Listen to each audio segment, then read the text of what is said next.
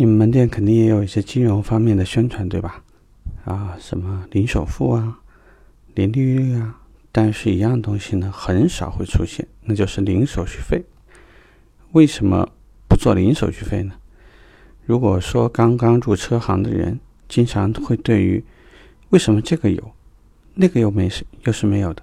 或者对于客户而言，他也下意识的会去跟你讲。那银行也不要手续费啊，我分期也不要手续费，为什么你们要？这里头呢，你就要把它的逻辑关系要搞清楚，这样避免很多的一些跟客户因为不清楚啊乱回答或者回答错误，要把这个问题解决。所以我们这期聊一下为什么没有零手续费用。无论是这个免息，还是说在这个首付比例有调整，或者是其他的，很多时候都是厂商和银行这个进行跟我们的合作所表现出来的一种形式。比如说这一期，如果厂方说啊，我们办理按揭是免利息的，其实是它的表现形式是客户该支付利息还是支付支付利息，只不过呢。我们从车款或者从其他的方面给客户进行了一个现金折让，让客户在购车的时候免掉了这个利息这个部分，这是一种形式。另外的呢，有可能是厂方，也有可能是集团会和一些银行机构去做零首付，其实一样是把客户的首付款变成了这个和贷款金额一样的处理。这里头还可以包括客户所购买的精品。甚至是客户的这个购置税啊、保险等等所有的费用，他所有的都能够拿去融资贷款。但是有很多业务不管谁做，但是他最后的获益那方呢都不是你，因为不管是银行获益了，还是厂方通过这个金融利息的补贴来达成他更多的销量，争取他他更大的金融渗透率。但是这个受益都不是你，唯一你能受益的只有一件事情，就是在金融当中获得的这笔手续费用。不夸张的说，现在手续费甚至已经成了很多门店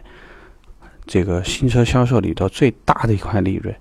因为最早的时候，什么获益最多呢？是新车利润，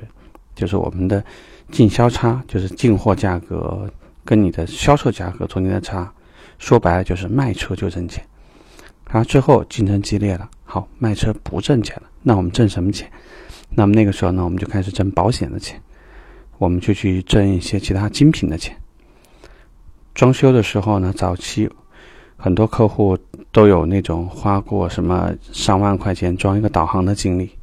也有动辄五六千块钱贴一套太阳膜的经历，那这样的好日子也一去不复返了。在京东很多渠道，甚至一些线下的渠道，都把价格打得非常的透明。现在会出现的情况是，你要花个千把块钱装一套膜，都有很多种选择，无非是你信任不或者不信任，之后的维修方面呢有没有得到保障等等。那再往后走，就会到现在的金融。当然说这个呢，也是跟我们的国家的政策。包括银行业的这个发展飞速的发展，包括现在网络还有很多的金融模式，都会有息息相关，并且呢，现在的购车的人群呢，对于分期购车也越来越热衷，不愿意为了买一台车让自己的生活品质，呃，降到一个很低的水准。就是在这样的特殊的形式下面，你才会发现，我们现在办理按揭的客户越来越多。所以试想一下。卖车已经是亏了，精品也不挣钱，保险的价格你还得跟保险公司对着干，去抢那么一点苍蝇肉，再把你的金融手续费再免掉，那你获益渠道在哪里呢？是不是就越来越少，几乎就没有了？所以大家要明白，为什么什么东西都可以免费，手续费是一定不能免的。万一有必要，也许你可以在公司里面申请减免一部分。或者减掉一个点，但是一定不可以免。如果这个不清楚，那我相信你的提成就不会太高。试着和你目前的提成方案对比一下，你会不会发现，你们现在金融提成可能是你最大的一块收益呢 OK，这个话题我们聊到这吧，拜拜。